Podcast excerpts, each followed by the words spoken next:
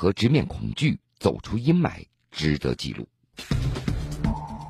天津港爆炸发生前，整个天津港消防支队包括后勤共有两百三十多名消防员，其中能上火场的战斗员共有一百多人。截至九月十日，天津港牺牲加失联的消防员为八十人，几乎全是战斗员，尤其是消防第五大队出警二十五人全部牺牲。事件发生的一个月后，我们依旧把视角放在第五大队，五队的重生轨迹。或许就是天津消防系统伤愈之初。铁坤正在讲述。八月十二号，天津港发生爆炸之后，天津港消防五大队二十五位消防员出警，最终全队无人生还。从爆炸发生一直到九月十号，五队总共出警三次，一次是车祸，另外两次是一个垃圾堆场里的遗留杂物起火了。而这些遗留杂物正是来自八月十二号的爆炸现场。现在在五大队的辖区当中，开辟了一个两万平方米的临时的储存场。那些焦糊的、来路不明的集装箱的碎片就堆放在这里。一位消防员说：“那里是不能够多去的，简直就是一座伤心的博物馆。”但是他们还是去了。四十岁的王金。这位五大队的教导员，现在空下来的时候，走到哪儿他都会拿着一个烟灰缸，他一天可以抽几包烟，这是他情绪的唯一的出口了。在最艰难的时候，王金他也承诺过，哪怕大队只剩一个人、一辆车、一个司机，我们也要出警。他现在只有一个愿望，就是把这个队伍重新建立起来。这两天，王晶说的最多的两句话，那就是。一个月前的那件事我已经忘记了，那些人我这辈子都不忘。但是真的能够忘记吗？其实王晶他记得比谁都清楚。爆炸那天，距离较近的一大队和五大队奉命增援。八月十二号晚上二十二点五十七分，五大队立即出警，车子开得很快，到达现场。在前方也不知道是什么原因引起了爆炸。就在爆炸前一分钟，电台里传来一声嘶吼，那是来自一个未知的声音：“赶快撤离！”但是根本就来不及了，二十五名消防员最终还是没有撤出来。十九岁的战斗员苏寻成刚刚到队里没多久，业务还不熟练。那天他没有去，他只是跟着大家下楼了。他坐在车库里等待战友的回来。二十分钟之后。他却等来了一声巨响，他看到一朵照亮海港夜空的蘑菇云，消防队也立即停电了。当时已经下班在家的王金，他也看到了这个蘑菇云。这位从业二十年的老消防，他知道事情有多么的严重。看到微信群里的聊天记录，他知道五大队出警了。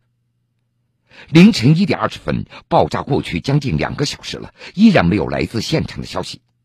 王金就给带队出警的队长赵飞发了一条短信：“飞哥，我很担心你们。”但是他没有得到回复。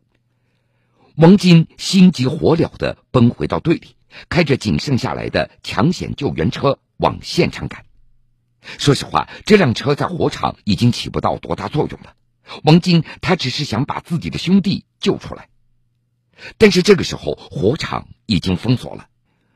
王金所开的那辆抢险救援车到半路就被拦下来了，领导也把他叫了回去，而苏寻成依然在车库里等待着战友的回来，等到早上五点，又等到一天，又等了一周，最终五大队无人归来。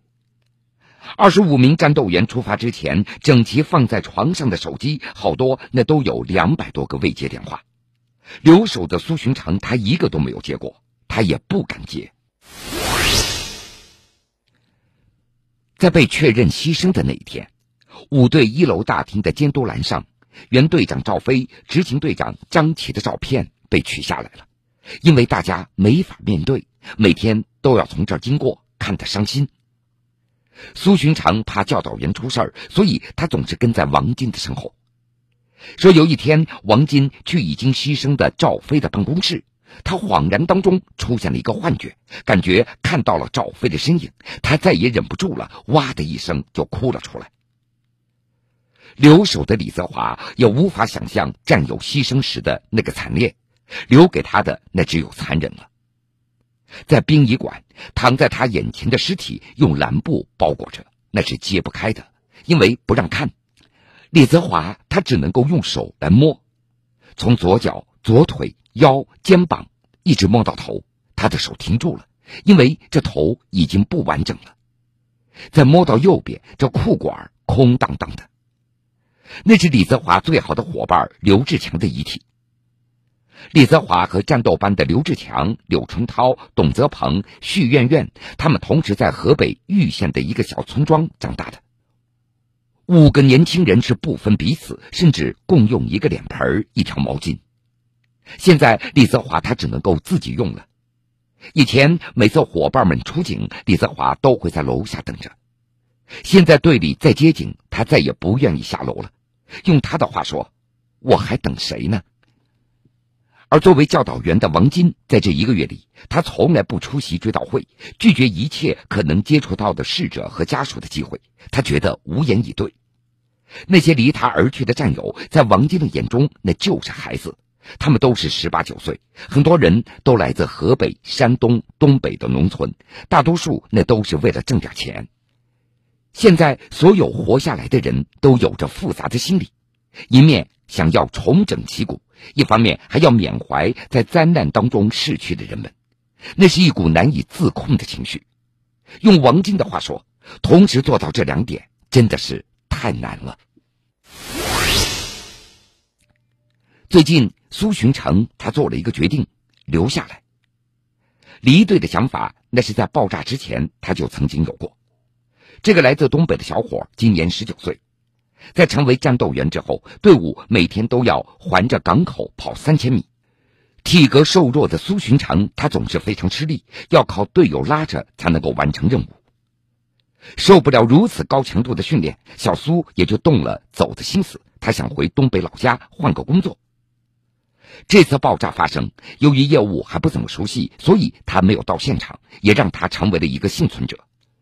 事后有人说他命好，但是苏洵成他理解这句话的背后，那会有怕死的意味，所以他最近决定留下来，不要再提回家的事儿了。他想告诉所有人，我不是逃兵，我也不想做逃兵。九月三号，新任的执行队长评委要出警，明明人手都够了。一个和他关系好的消防人员偏偏要跟着他去，对他说：“我就怕你死了，要死我们一起死，要走出来就一起走出来。”和苏洵成的想法类似，五大队没有一位消防员因为爆炸而申请退队的。而爆炸以后，教导员王晶的微信签名也改成了“我最后一个离开”。现在上下班，王晶不得不经过爆炸发生地。车窗外是人声鼎沸，成百辆的卡车拖着巨大的集装箱的遗骸是呼啸而过。而九月十二号上班到现在已经过去了三十天了，他已经走了六十多次了。每次王晶都提醒自己，还有更重要的事情，那就是五大队还有未来，要尽自己所能把这个队伍给带好，因为还有新人要到来。一个月的时间过去了，爆炸所留下的痕迹。已经不多了，在五大队，新的秩序也正在重建。当时出警的二十五位消防员全部牺牲了，而人员相对充足的天津港消防二队、六队向五队补充了十位消防战士，再加上爆炸时没有出警的三位战斗员，也算是凑齐了三个战斗班。消沉之后，五队又有了生机。苏洵成在宿舍里不再是孤身一个人了。新室友入住，他也不用像几天前一样这整夜开着灯睡觉了。这队里的篮球比赛也恢复了，小伙们也是辗转腾挪。比赛之后又是训练，大伙儿在一座十五米高的单体建筑上爬高梯，有说有笑，又成为兄弟了。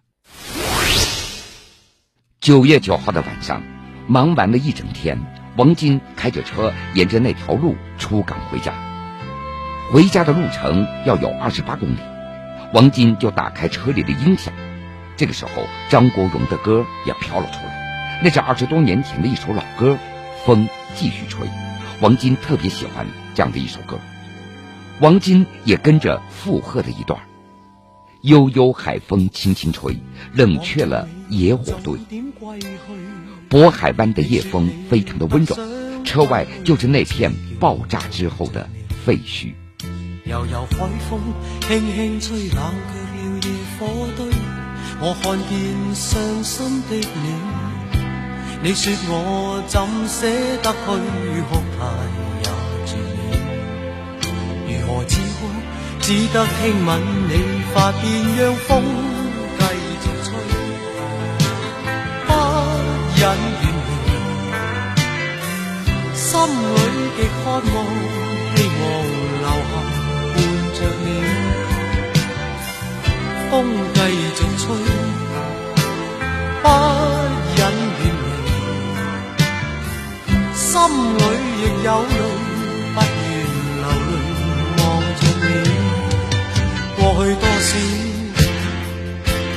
快乐记忆，何妨与你一起去追？将忧郁苦痛洗去，柔情蜜意我愿记取，要强忍。离情泪，未许他向下垂，愁如锁，眉头聚，别离泪始终要下垂。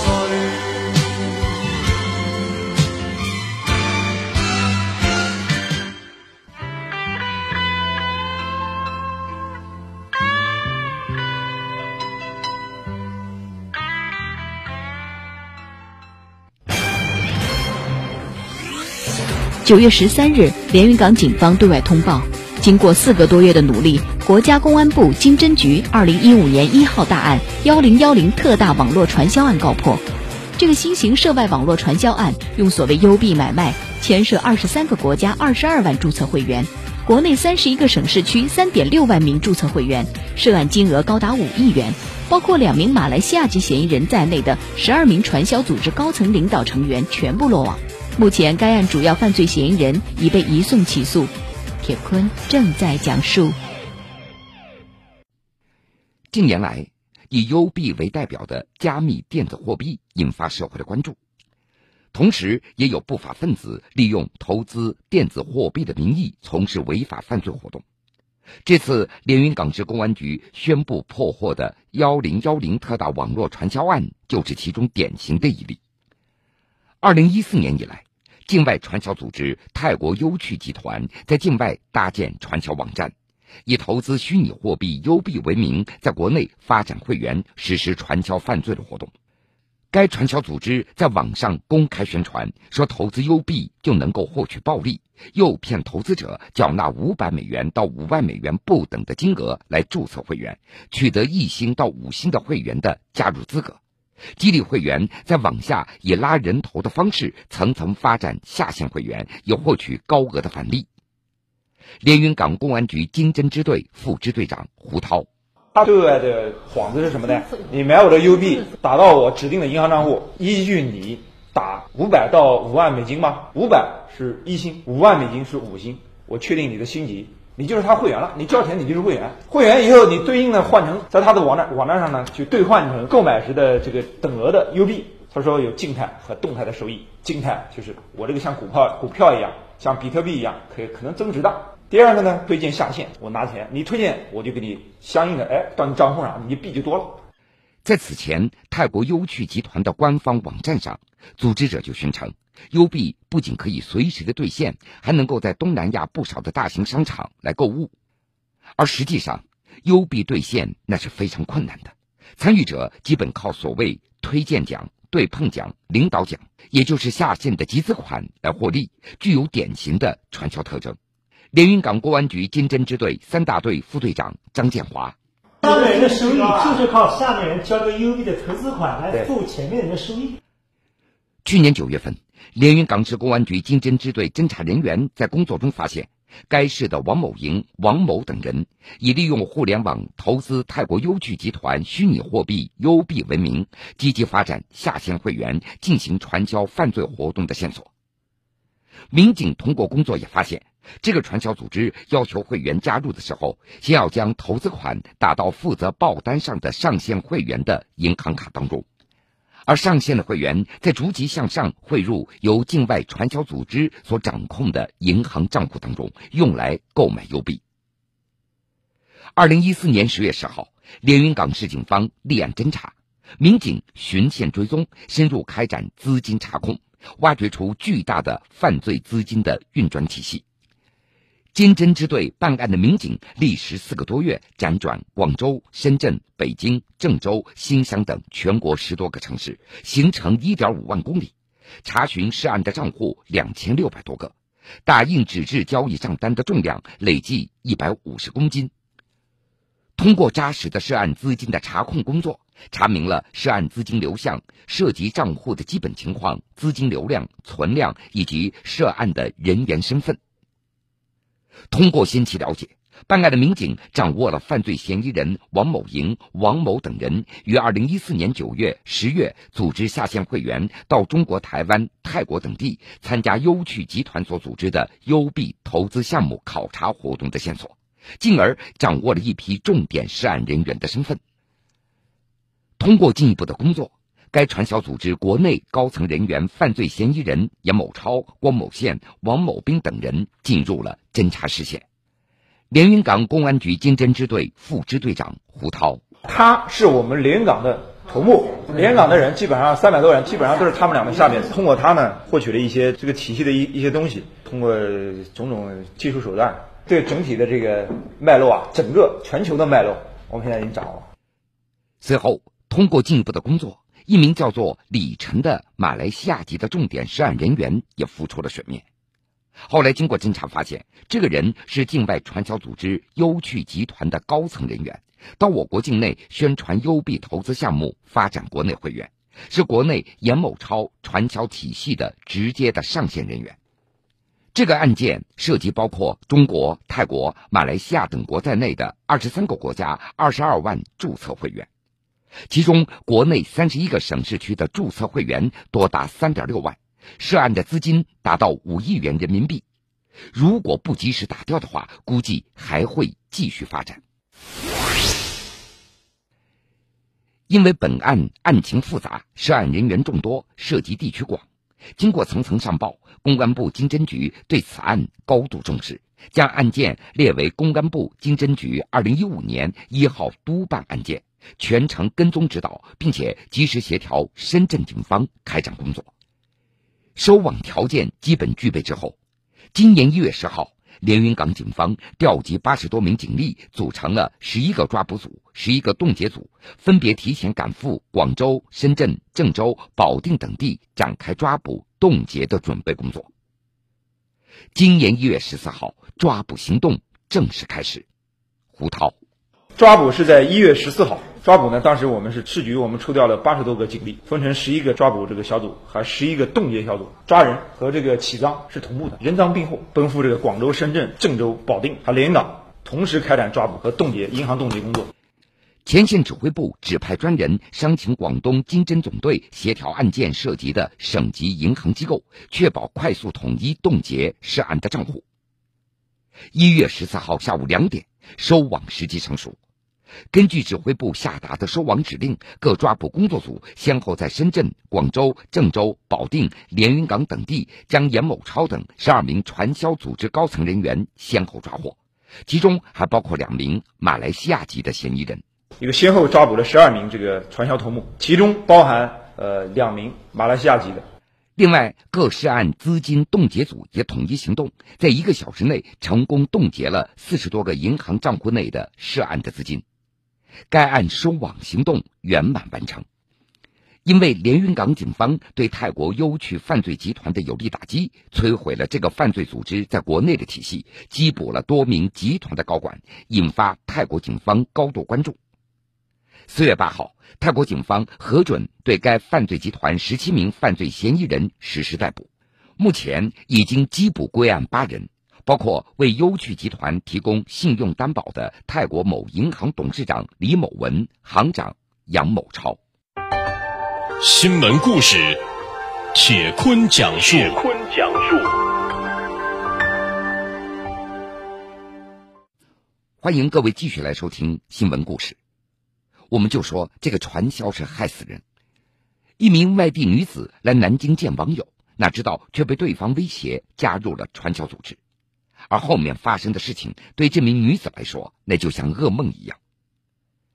就在前几天，南京白鹭洲派出所接到一名外地女子小丽的报警，说被人胁迫拍了裸照，要敲诈五万元。民警了解到。在宁波打工的小丽通过微信认识了南京一个姓顾的男子，两人在网上聊得火热，双方都觉得彼此不错，相约在南京见面。见面之后，两人就在夫子庙一家宾馆开了房间。顾某告诉小丽，他现在正从事某经营连锁公司，已经是主任了。说，根据他的介绍，他们这个连锁公司只要交上六万九千八百元，就可以在短短两三年内获得一千零四十万元的收益，基本那是一百四十九倍的收益。只要多发展一点下线就可以了。顾某希望小丽也能够加入进来，和他一起发展。小丽听完之后，立马就意识到这就是传销，立刻拒绝了顾某的要求。之后，任凭顾某怎么游说，小丽都不为所动。在这之后，小丽就觉得顾某已经不靠谱了，很快就离开了顾某，准备一个人回到宁波。可是，就在他快上车的时候，他就收到了顾某所发的一条微信，竟然是自己的赤身裸体的照片。同时，顾某还提出，如果小丽不加入传销，那就要给他五万元，否则就将照片发到网上。小丽就猜测。这些照片肯定是两人开房间的时候，顾某趁着小丽睡着了偷偷所拍摄的。照片上网肯定对自己影响不好，但是小丽又不想受制于顾某，她这才来到派出所报警。在了解情况之后，民警迅速开展工作，很快锁定了嫌疑人顾某，并且在栖霞区将顾某成功抓获。面对民警，顾某很快承认了敲诈勒索的事实。他表示自己正在做传销，目的就是发展下线来赚钱。遇到小丽之后，他就琢磨着如何把小丽给拉进来。没想到好说歹说，小丽就是不同意。于是他就趁着小丽睡着，偷拍了小丽的裸照，并以此来威胁。目前，顾某因为涉嫌敲诈勒索已经被批准逮捕，警方正对顾某所说的传销组织着手调查。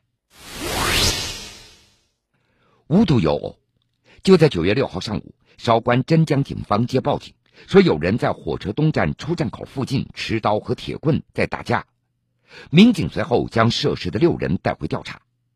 经过询问，其中五名男子都声称是被传销团伙所控制，在被逼无奈的情况下，才拿出刀棍挟持传销头目逃出来的。来自甘肃的王强，他声称自己之前在东莞某印刷厂工作。随后被网恋的女朋友骗来，遭洗脑教育，在忍耐等待的过程中，又有几名男子被骗过来。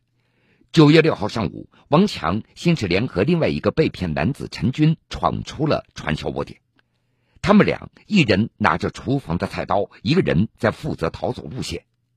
在这期间，又有三名被骗男子加入逃跑的队伍。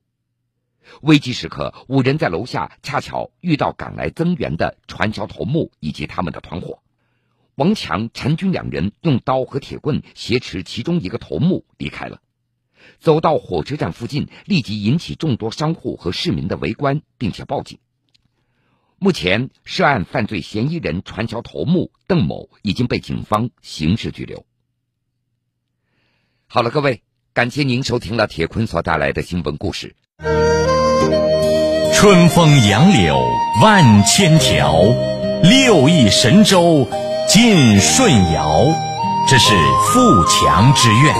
民为贵，社稷次之，君为轻。这是民本思想，也是民主之源。千里送鹅毛，礼轻情意重。这是文明之举。老吾老以及人之老，幼吾幼以及人之幼，这是和谐之美。